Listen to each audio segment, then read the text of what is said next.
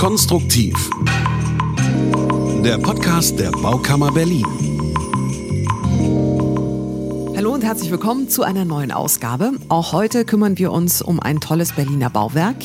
Wir gehen zusammen zum Berliner Ostbahnhof. Dort werden die Gleishallen erneuert. Heute also gleich steht uns bevor eine tolle Führung über den Ostbahnhof, beziehungsweise nicht den ganzen Ostbahnhof. Es geht ja um die Sanierung und die Erneuerung der Halle. Und da werden wir gleich loslaufen mit Christian Müller von der Baukammer Berlin. Hallo. Hallo, ich freue mich. Dann haben wir Patricia Deuer von der Deutschen Bahn. Sie ist die leitende Architektin des Projekts. Hallo, herzlich willkommen. Und Christian Reder, Leiter Realisierungsmanagement von der Deutschen Bahn. Hallo, auch von mir herzlich willkommen. Unsere Besichtigung starten wir mal an dem Muster-Oberlichtelement, was hier bei uns auf der Baustelleneinrichtungsfläche aufgebaut ist. Hm, Im Prinzip sieht man hier im Muster eine Dacheindeckung und äh, schon das Oberlicht, so wie es im fertigen Zustand sein wird, klar verglast und mit den entsprechenden ja, Einrichtungsgegenständen. So ein Musteroberlicht macht man eigentlich generell oder nicht nur Musteroberlicht, sondern immer ähm, im Vorfeld, bevor man eine Baumaßnahme ausführt, versucht man im Maßstab 1 zu 1 mal das darzustellen, wie es am Ende aussehen soll, insbesondere bei Fassaden und jetzt auch hier bei der neuen Dacheindeckung, damit der Bauherr und auch die Firmen Eindruck bekommen, wie es später werden soll. Das ist definitiv eine gute Idee. So kann sich jeder vornherein vorstellen und kann sagen, nee, so gefällt es mir nicht oder hier müssen wir aufpassen.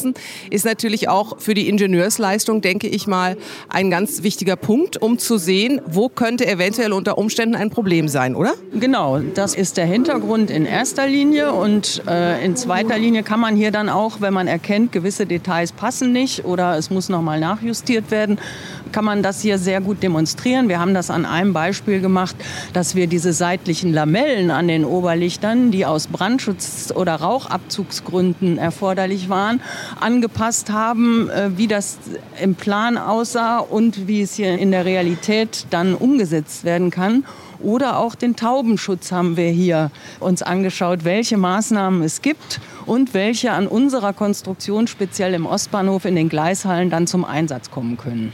Richtig, die Tauben, da hatte ich äh, tatsächlich was gelesen, die sind ja in Berlin äh, durchaus beliebt und da muss man, ja, man muss sie mit einplanen. Man kann ja nicht einfach sagen, äh, kümmern wir uns nicht drum. Das haben wir im ersten Bauabschnitt schon versucht zu beherzigen, als wir die Stützen saniert haben bis in eine Höhe von sieben Metern im Ostbahnhof. Das war dieser erste Bauabschnitt, der 2011 bis 2013 stattgefunden hat. Dort haben wir mit den ersten Maßnahmen auch für den Taubenschutz schon begonnen. Und danach haben sich die Tauben, schlau wie sie sind, natürlich verzogen in die höheren Bereiche. Und es ist sehr unangenehm auch für die Kunden hier auf den Bahnsteigen, wenn einem die Tauben von oben beglücken. Gehen wir mal jetzt ein bisschen weiter. Uns den ersten Bauabschnitt hatte der Frau Deurer erzählt. Der erste Bauabschnitt ist schon erfolgreich vor Jahren durchgeführt worden. Wo wir jetzt dran arbeiten, ist der zweite Bauabschnitt. Und den gucken wir uns jetzt ein bisschen an. Die Planungen für den zweiten Bauabschnitt haben bereits im Jahr 2011 begonnen. Damals hatte man sich überlegt, wie man das baulogistisch machen kann und vor allen Dingen vor dem Hintergrund, weil ja bei der Bahn, wenn man unter laufendem Betrieb bauen möchte, man trotzdem aber ja bestimmte Sperrfenster benötigt, um gewisse Dinge aufzubauen und die müssen mindestens drei Jahre im Voraus angemeldet werden.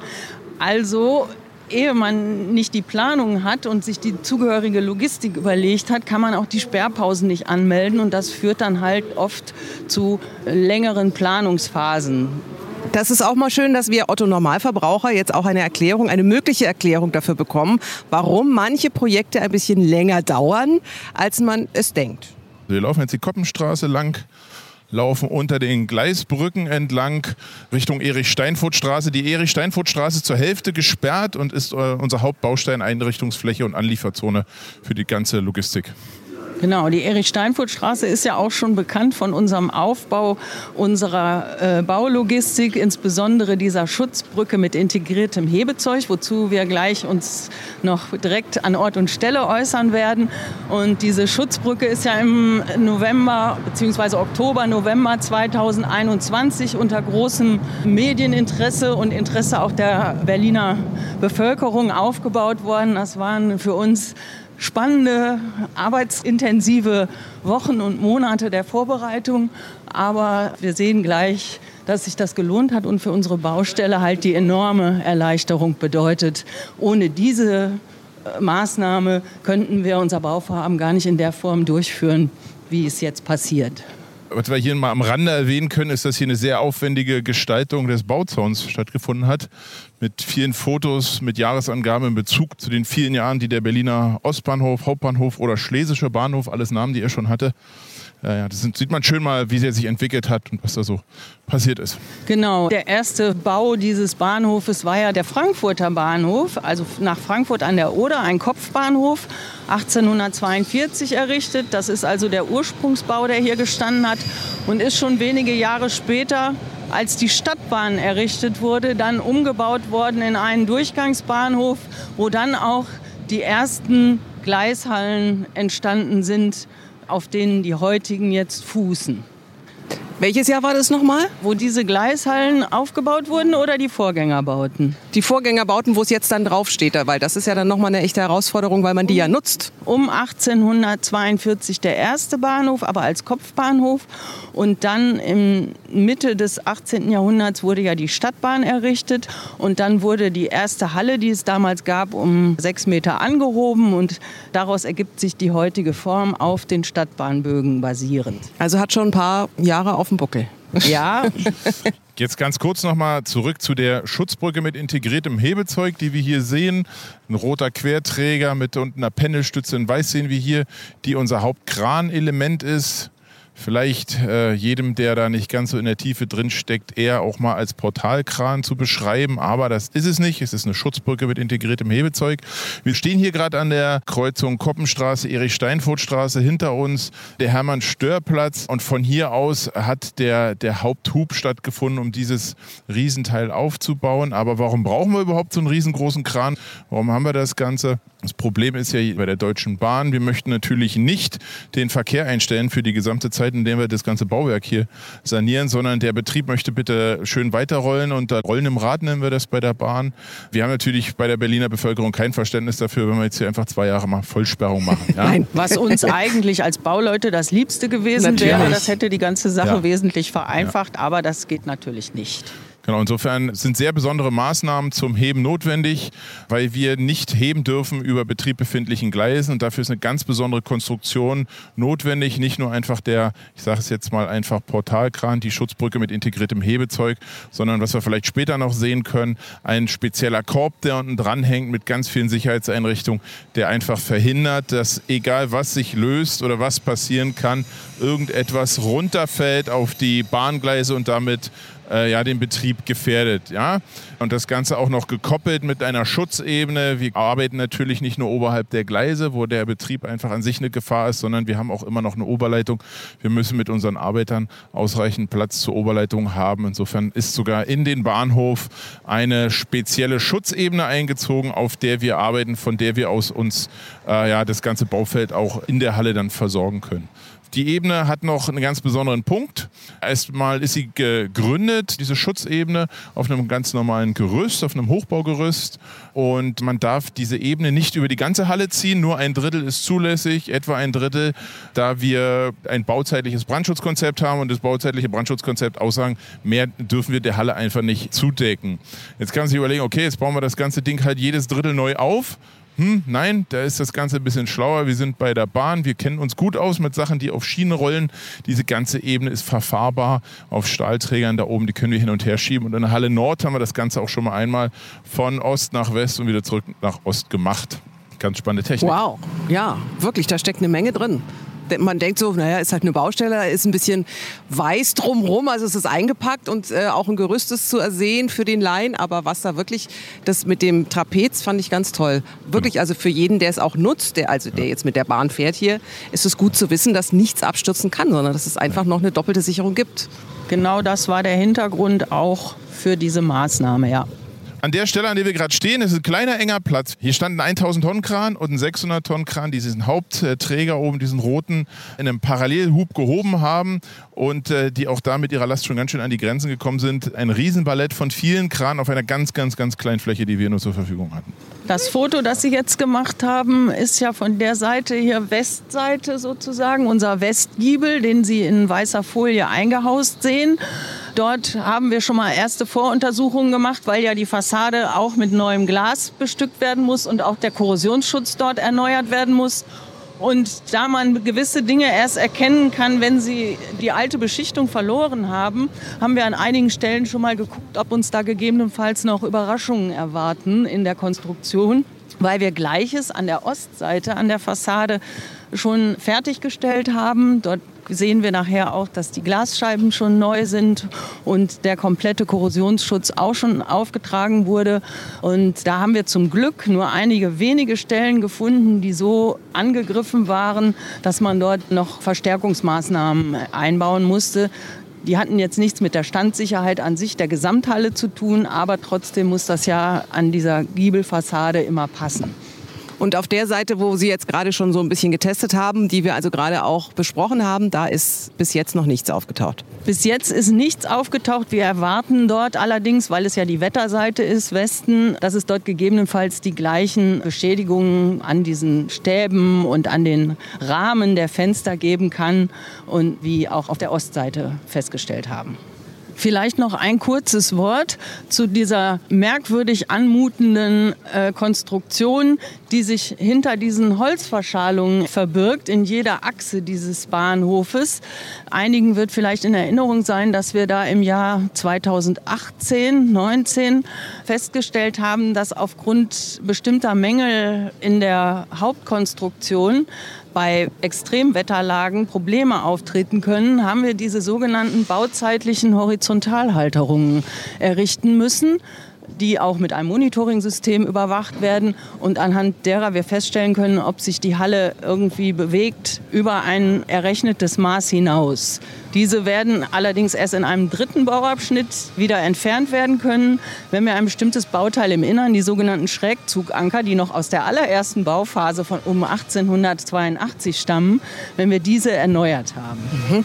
Wir nähern uns mit großen Schritten unserer Schutzbrücke mit integriertem Hebezeug, sodass wir jetzt einmal erkennen können, wie die überhaupt funktioniert. Dazu würde ich mal gerne meinen Kollegen Herrn Reder bitten, dass er dazu noch ein paar Erläuterungen gibt, was das alles im Vorfeld für uns bedeutet hat, wie wir darauf gekommen sind und wie das jetzt überhaupt funktioniert. Ein kurzes Detail. Genau, okay. Also prinzipiell war mal äh, angedacht, die ganze Baustelle zu versorgen mit ganz normalen Standard-Hochbaukran, Turmdrehkran.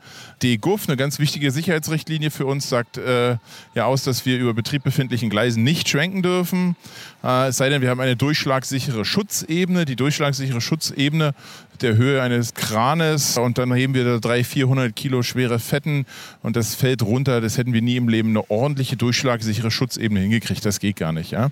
Und dann hätte man jetzt also mit normalen Turmdrehkranen arbeiten können, aber immer nur in Sperrpausen. Das heißt, äh, ja, wir sperren jede Nacht oder jedes Wochenende voll, damit wir hier die Baustelle überhaupt betreiben können und versorgen können. Das ja, hätte sehr, sehr lange gedauert und immer wiederkehrende permanente Beeinflussung für die Fahrgäste. Die hätten jeden Tag aufs Neue gucken müssen, fährt heute meine S-Bahn oder mein Zug. Das kann natürlich auch nicht Ziel der Deutschen Bahn sein, die ja ihr Geld mit Fahren verdient und nicht mit Bauen. Insofern kam dann die Idee auf, diesen, ja, ich sag mal, am Anfang war es ja ein Portalkran, einen Portalkran hinzubauen, der noch verstärkte Sicherheiten drin hat. Nämlich exakt, noch sehen wir das nicht, wir werden nachher so, so einen weißen Korb sehen, wenn die, wenn die Katze mal zu uns rüberschwenkt. Dieser Korb, äh, groß wie ein Haus, ist das eigentliche Herzstück des Ganzen. Weil dieser Korb trägt über drei Winden natürlich die Last, alles ist dreifach angeschlagen, vielfache Sicherheiten. Und dieser Korb hat unten eine Ebene drin, eine Platte, die wird geöffnet, dann kann die Last reingenommen werden und dann wird die geschlossen und die Last schwebt sozusagen immer über dieser Platte. Damit fahren wir unsere eigene durchschlagsichere Ebene mit durch die Gegend kann man mit einem Hochbaukran normal nicht machen, geht nur mit so einem riesigen Monster und trägt natürlich dann ganz enorm zur Sicherheit des Gesamtsystems bei. Der Kran an sich übrigens mal zur Orientierung wiegt so etwa 100 Tonnen und die Last, die wir heben, sind 1,6 Tonnen.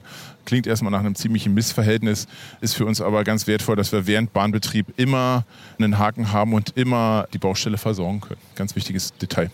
Ja, die Länge dieses Kranes oder dieses Mittelstück, das rote, das rote Monster stand, glaube ich, mal in der Presse, ja. äh, äh, ist ungefähr 73 Meter lang. Und dann gibt es noch zwei Auslieger. Einmal hier an der Nordseite als Gegengewicht, das ein Stückchen rüberragt von circa 30 hm, Meter ja. roundabout. Und auf der Südseite haben wir noch einen Ausleger, der die gesamte kleinere Südhalle überspannen muss, weil der Auflagerpunkt für diesen Portalkran in der Mittelachse, also zwischen den beiden Hallen gegründet ist. Und wir natürlich versuchen mussten, äh, wir können ja nicht zwei von diesen Kranen aufbauen, aber ähm, wir mussten halt somit sehen, dass wir auch die beiden Hallen gleichzeitig überspannen, was einerseits eines erhöhten Logistikkonzeptes bedurfte, damit wir immer die Baustelle just in time an der richtigen Stelle auch versorgen können. Damit gelingt es uns jedes Mal mit der Bewegung dieser Halle in Querrichtung punktgenau an der Stelle, wo es nötig ist, die benötigten Materialien abzuladen oder auch aufzunehmen. Für den Abbruch haben wir diese Schutzbrücke ja auch schon verwenden können. Wir können die ganze Hallenfläche bestreichen mit dem Kran. Aber jetzt nochmal ganz wichtig, das hatte ich vorhin nicht ganz zu Ende geführt. Ich sage ja immer, es sieht zwar aus wie ein Portalkran, ist aber kein Portalkran. Es ist eine Schutzbrücke mit integriertem Hebezeug. Und das machen wir auch nicht aus Langeweile und aus Spaß. Wir mussten diese ganze Sicherheits-Sondertechnik, ist ja nicht so, dass man die einfach aus dem Schrank zieht und sagt, so, hier haben wir schon fünfmal gemacht, machen wir jetzt wieder. Nein, das ist das erste und einzige Mal in Deutschland, dass es so einen Kran und diese Technik mit diesem Korb unten gibt. Da sind viele Leute beteiligt, die sowas genehmigen, unter anderem die Eisenbahnbetriebsleiter, die ganz hohe Verantwortung für die Sicherheit der Bahn äh, da tragen. Es sind in dem Fall zwei, einmal von der DB Netz AG und einmal von der DB Station und Service. Äh, und die haben natürlich auch berechtigterweise hohe Anforderungen, bis sie so einem ganzen Konstrukt mal zustimmen. Und das hat uns etwa ein Jahr gedauert, die ganzen Abstimmungen, Vorbereitungen mit diversen Experten und Professoren und Doktoren zu führen, bis wir das alles soweit durch hatten. Und im Zuge dessen ist auch aufgefallen, naja, wir können ja nicht einfach bloß irgendein Portal Portalkran hinstellen. Die Deutsche Bahn hat da Sicherheitsanforderungen, die recht hoch sind und sagt, nee, das möchten wir bitte schön von den bautechnischen Prüfern, unsere Aufsichtsbehörde ist ja das Eisenbahnbundesamt, auch entsprechend nach unserem Regelwerk geprüft haben. Und es gibt bei der Deutschen Bahn kein Kranregelwerk und auch eine DIN interessiert nur bedingt. Also hat man es nach der, ja bei uns der, der Richtlinie 804, nach der Ingenieurbaurichtlinie geplant und geprüft. Insofern ist das am Ende kein Kran, sondern es ist tatsächlich eine Brücke, die horizontal verfährt und zufällig noch ein Hebezeug mit angebaut hat. Ja, das Ding hat einen Anlagenverantwortlichen, wie es sich gehört bei der Deutschen Bahn, ein Bauwerksbuch und kriegt auch regelmäßig seine Inspektion. Nur weil es was Besonderes ist, kriegt es hier nicht alle paar Jahre, sondern alle halbe Jahre gibt es hier die Regelinspektion. Also äh, ist ganz, ganz viel erzählt dafür, dass wir am Ende doch bloß einen Kran haben, aber es ist halt wirklich, wirklich, wirklich was Besonderes und einmalig in Deutschland. Also jeder, der mal in der Nähe sein sollte, sollte sich diesen Kran, der kein Kran ist, sondern eigentlich eine Brücke, unbedingt mal angucken. Ja. Wir gehen in den Tunnel Mitte. Interessant ist natürlich, dass wir für die Schutzebene auch immer wieder ja, einzelne Teile der, des Zugangs sperren müssen. Und da hat sich die DB Station Service was ganz Schlaues einfallen lassen. Wir haben hier diese ganzen Tunnel benannt, haben hier in der Erich-Steinfurt-Straße als Schutzmaßnahme auch immer noch so Fußgängerschutztunnel davor gemacht. Und es gibt ein ganz neckisches System, wie man als Kunde erkennen kann, welchen Tunnel muss ich denn heute nehmen. Da gibt es extra so ein System. Ich kann zum Beispiel vom Tunnel Ost gerade nicht mit der Rolltreppe auf äh, Gleis 8 hochkommen. Ist ganz niedlich gemacht. Spielerei. Ja, aber uns ist natürlich bewusst, dass auch die Kunden trotz unserer Vorsorgemaßnahmen immer noch mit Einschränkungen zu rechnen haben und damit leben müssen. Und deswegen versuchen wir so gut wie möglich wenigstens zu erläutern, wie es hier funktioniert. Ja. Jetzt sehen wir hier unten an unserer PE-Fläche mal zwei Sachen, die sehen wir oben gleich äh, verbaut. Aber für die Zuhörer sehen wir jetzt hier ja, gelbe Stahlkonstruktion mit so Sandwichplatten drauf. Wir haben immer am Anfang gesagt, wir machen hier moderne Tiny-Häuser, die wir bauen. Aber wenn wir gleich oben auf der Plattform stehen, dann können wir uns mal angucken, wozu die eigentlich da sind. Und noch ein grünes Ungetüm, wo wir auch gerne mal fragen, wozu ist das eigentlich da? Das sehen wir dann oben gleich. Wir sind gerade auf dem Weg durch den sogenannten Mitteltunnel und unterschreiten die Nordhalle, um in unsere Südhalle zu gelangen und dort dann auf die Arbeitsplattform zu klettern, da wir dann erläutern können, was sich derzeit bei der Errichtung des neuen Hallendaches tut. Also wir fahren jetzt hier zum Bahnsteig hoch in der Südhalle am Gleis 3 und fahren gerade unter der vorbereiteten Gerüstkonstruktion, auf der demnächst die Plattform sich verschieben kann. Genau, und jetzt stehen wir quasi an der Schnittstelle von bereits in Bearbeitung befindlichem Dachteil und dem, der noch nicht bearbeitet wird und können uns schon mal aus dieser Position angucken, wie das mit der Arbeitsplattform funktioniert. Genau, wir sind momentan im Baufortschritt im ersten Drittel der Halle. Das Dach ist offen, Beschichtung ist, wird gerade erstellt, beziehungsweise ist teilweise schon fertig. Und die Ebene steht noch im ersten Drittel und der Gerüstbau ist vorbereitet, dass wir in Halle Süd Ende April die Ebene rüberschieben in das mittlere Drittel sozusagen. Ja? Hinter mir ist es am Gleis 205, eigentlich genau an unserer Achse B und C. Das ist die Schnittstelle zwischen der Nord- und der Südhalle. Da sehen wir auf dem Gleis 205, was komplett gesperrt ist für die ganze Bauzeit, auch die Oberleitung ist weg, sehen wir die sogenannten A-Böcke. Ja, die A-Böcke, große rote Stahlkonstruktion, sehr prominent, sieht sehr gut aus, trägt zum einen oben drauf die Kranbahn und zum anderen trägt sie die nördliche Schutzplattform in der Halle Süd. Ja, die kann er darauf verrollen, da sind die Träger oben und unten sieht man sehr große, massive Stahlträger, die unten die Last aufnehmen und verteilen, die ganz oben von der Kranbahn reinkommt. Spannende Sache ist, dass der gesamte Stahlbau ist von unten eingebracht worden. Wir haben hier Züge gehabt und auf den Zügen standen entsprechend Bagger, die das ganze Teil genommen haben und von unten durchs Dach durchgestoßen haben und das Ganze hier von unten aufgebaut worden, weil wir zu dem Zeitpunkt natürlich gar keinen Kran hatten. Es musste alles von unten geschehen. Über 60 Zugfahrten hatten wir hier, die voll waren mit Stahl nicht nur den Stahl dafür gebracht haben, auch für die Plattform und auch den Gerüstbau. Der Gerüstbau ist so größtenteils reingekommen. Und dann sieht man noch, wenn man hier auf diesem Bahnsteig steht und diese gerade erwähnten A-Böcke sich betrachtet, dass rechts und links von diesen A-Böcken immer so weiße Säcke rumstehen, vermeintlich. Die stehen natürlich aus gutem Grunde da. Das ist eine sogenannte Ballastierung, die der Statiker mit vorgegeben hat, um diese A-Böcke zu stabilisieren, zusätzlich zu den Befestigungen, die es ohnehin gibt im Untergrund und auf den Schienen, damit hier, wenn die Brücke fährt oder die Arbeitsplattform sich bewegt, da natürlich keine Schwingungen oder Bewegungen auftauchen und das Ganze stabil bleibt. Und jeder dieser Säcke hat einen Inhalt von einer Tonne Sand. Eine spannende Sache gibt es noch. Ich habe ja vorhin erzählt, dass die A-Böcke auch die Kranbahn tragen. Und die A-Böcke in ihrer Konstruktion sind von unten errichtet worden. Die Kranbahnträger selber aber nicht. Die haben wir natürlich von unten nicht reingekriegt. Die sind Meter lang, sechs, sieben Meter lang und wiegen etliche Tonnen. Die haben wir von unten nicht aufgebaut gekriegt. Wir hätten dafür einen Kran gebraucht. Wenn wir einen Kran brauchen, brauchen wir eine Sperrung der Gleise. Die hatten wir nicht. Jetzt ist immer die spannende Frage, wenn wir keine Sperrung der Gleise gehabt haben, wie haben wir die denn da oben drauf gekriegt? Die gesamte Hallenlänge oben ist eine Kranbahn drauf. Wir haben kreative und ingenieurtechnisch schlaue und innovative Firma beauftragt, die sich einen Kran hat einfallen lassen. Der liegt ganz hinten auf dem Stumme des Gleis 205. Ist eine längere Konstruktion. Im Prinzip auch ein Kran. Die haben sich selber eingebaut. Der Kran den muss man sich so vorstellen, auf dem allerersten Kranbahnsegment, was außerhalb der Halle aufgebaut worden ist, mit einem Eisenbahn-Drehkran, ist danach dieser Kran aufgebaut worden. Der Kran nimmt sich sozusagen am Hintern ein neues Kranbahnsegment auf trägt das sowieso bei so einem Schnabel, Vorbauschnabel, trägt das sich vor Kopf und legt sich den vor Kopf ab, das nächste Kranbahnsegment.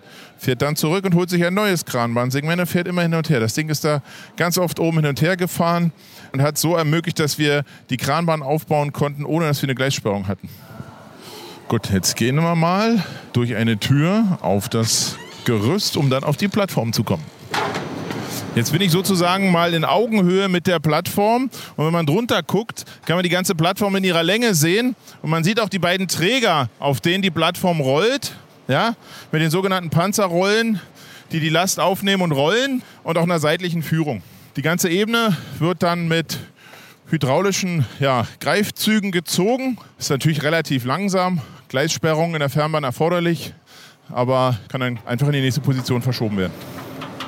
Wir hatten vorne, also beim, wo wir Dachau drunter genommen haben und dann äh, Sand gestrahlt haben, haben wir festgestellt, dass am Binder 2, ganz im Osten, dass wir da starke Abrostung hatten. Das ist entsprechend aufgedoppelt worden. Das ist aber der einzige Binder mit so starken Abrostungen bisher. So, wir befinden uns auf unserem ja, riesigen, riesigen Fläche, unserem Ballsaal. Äh, ich beschreibe das mal oberhalb der Oberleitung, oberhalb der Gleise. Eine große Fläche, die uns ja dann als Arbeitsebene, als Schutzebene dient aber auch in gewissen Maßen als BE-Fläche, weil wir hier Sachen zwischenlagern können, ablegen können.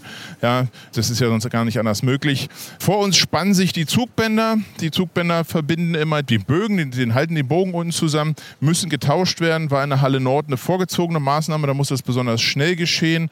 Dann haben wir das vorgezogen. In der Halle Süd erfolgt das sukzessive mit dem Baufortschritt. Werden immer neue Zugbänder eingebaut. Vorher gibt es provisorische Zugbänder. Logischerweise gibt es da ein Konzept, wie die ein- und ausgebaut werden.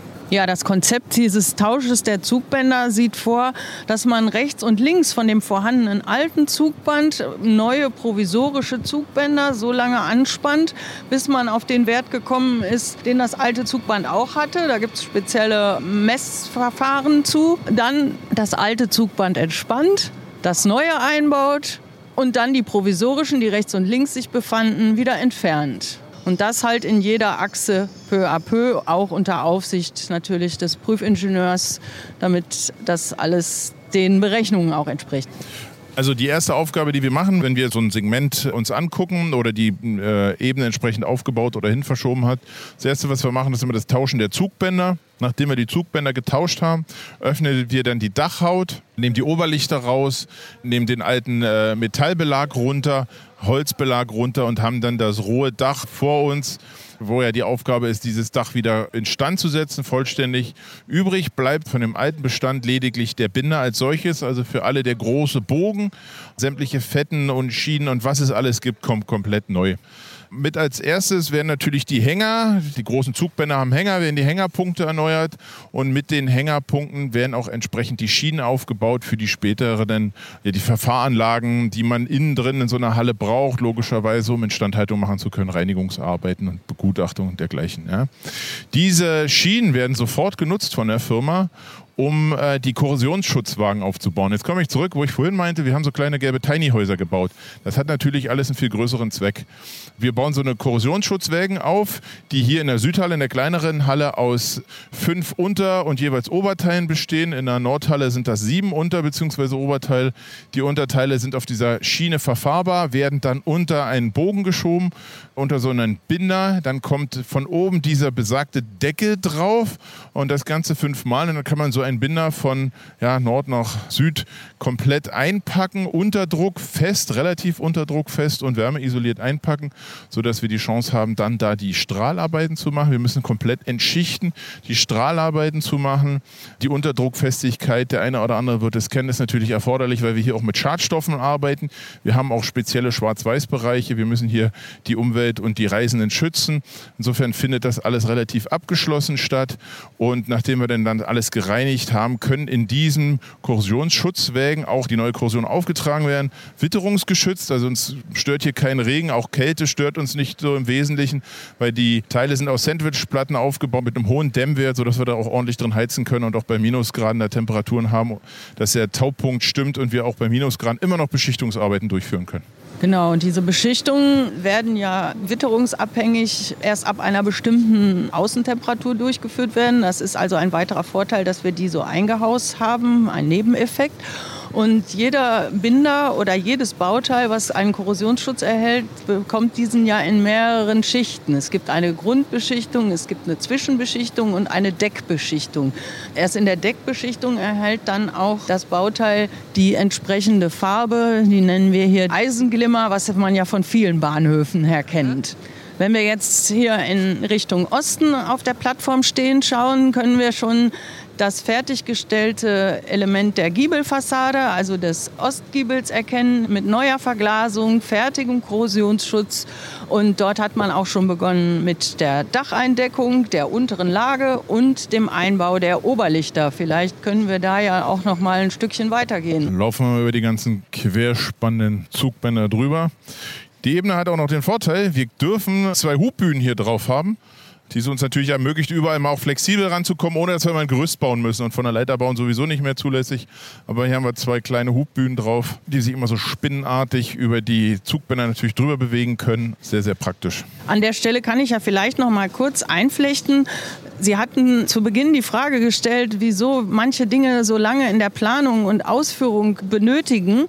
Wir hatten hier, als wir die Planung für den zweiten Bauabschnitt im Jahr 2011, 12 begonnen haben, ursprünglich die Vorgabe des Bauherrn, auch unter laufendem Betrieb, aber mit einem stehenden Gerüst auf den Bahnsteigen mit einer durchschlagsicheren Ebene zu errichten. Und diese Planung hat dann aber gezeigt, dass wir eine solche Ebene nur dann errichten können, wenn wir diese bis unter die Bahnsteige in die Keller, alten Keller des Ostbahnhofes gründen. Damit hätten wir alle Bahnsteige wie ein Schweizer Käse durchlöchern müssen. Und um diese Lasten überhaupt aufzufangen, wir haben Fallversuche gemacht und alles Mögliche. Und das erschien uns dann doch zu heikel und einfach auch unwägbar, welche Konsequenzen das hat, wenn wir in den Untergrund gehen. Und daraufhin haben wir dann die Planung nochmal überarbeitet und sind halt auf eine Hängerüstung gekommen. Im Prinzip so etwas wie hier mit den Korrosionsschutzwagen jetzt passiert. Und das wurde dann aber im Zuge nochmal modifiziert und die Ingenieure haben sich diese leichte Plattform einfallen lassen, sodass wir jetzt aus allen Planungen im Prinzip das Beste zusammengefasst haben. So soll es doch auch sein. Hier hinten sind wir gerade in den letzten Zügen. Hier machen wir gerade die Fertigstellung. Die untere Tragschale des Daches ist schon drauf, die Oberlichter sind schon montiert und verglast. Und wir bereiten das jetzt alles so weit vor, den Teil, dass wir dann im April schon die Ebene verschieben können. Also die ersten Binder sind schon fertig. Und eigentlich sollte auch alles an Arbeiten schon jetzt durchgeführt werden, wo man später nicht mehr rankommt. Damit sind wir auch beim Taubenschutz, dass dort auch schon die Dinge jetzt an den Bindern und an den gefährdeten Stellen eingerichtet werden, damit wir eben weiterrücken können und später dann auch keine Lücken in diesem Taubenschutz haben. Ja. Was man jetzt hier auch noch mal ganz kurz sieht, wir haben ja vorhin so gelblich, in der Halle Süd sind die gelblich, in der Halle Nord grünlich die Korrosionsschutzwellen gesehen. Was wir hier jetzt noch mal sehen, die Firma hat sich immer ein bisschen farblich abgewechselt, weil sie ihre eigenen Teile nicht mehr auseinanderhalten konnte. Also haben wir das jetzt hier in Rot und Blau Montagehilfswägen, die ähnlich wie später eine Fahranlage, nur etwas ja schwerer ausgeführt hier, aber die hier fünf Stück in der Zahl hin und her verschiebbar sind und eine Montageplattform jetzt für die entsprechenden Mitarbeiter darstellen. Von da aus können Sie jetzt hier nochmal Korrekturarbeiten am Lack machen, können äh, die Dachmontage unterstützen oder, wie Frau Dörrer gerade erwähnt hat, dann hier den Vogelschutz, den Taubenschutz anbringen. Eine Kleinigkeit, die wir in dem Zuge auch noch neu errichten, ist ein sogenannter Wartungsgang längs der Halle, hier auf der Südseite. Am Ende der südlichen Halle im Übergang zur sogenannten Wartburgwand und dem Gebäude der DB hier der Zentrale. Und das ist genau die Schnittstelle unseres Projekts oder der südliche Endpunkt unseres Projektes. Und dieser Wartungsgang dient dazu, zum Beispiel die Befahranlagen, die wir hier am Ende des Bauabschnittes noch einbauen werden, mit Strom zu versorgen. Diese werden akkubetrieben sein, diese Befahranlagen, und fahren dann immer in eine Position zum Aufladen. Und auch zu anderen Zwecken ist so ein Wartungsgang natürlich immer sehr hilfreich hier weil ja auch bei der DB ist im Regelwerk festgelegt, dass man regelmäßig Bauwerksprüfungen durchführen muss, je nach Gebäudekategorie im Abstand von zwei, drei, fünf Jahren. Ja, vielleicht muss man von außen nochmal die Bahn an dieser Stelle loben, weil nämlich so einen Bahnhof neu zu bauen ist ein Kinderspiel. Aber so ein Bestandsgebäude unter laufendem Betrieb zu sanieren, ist im Grunde genommen der doppelte Aufwand. Und das ist ein großes Geschenk dass im Grunde genommen so eine historische Konstruktion erhalten werden kann.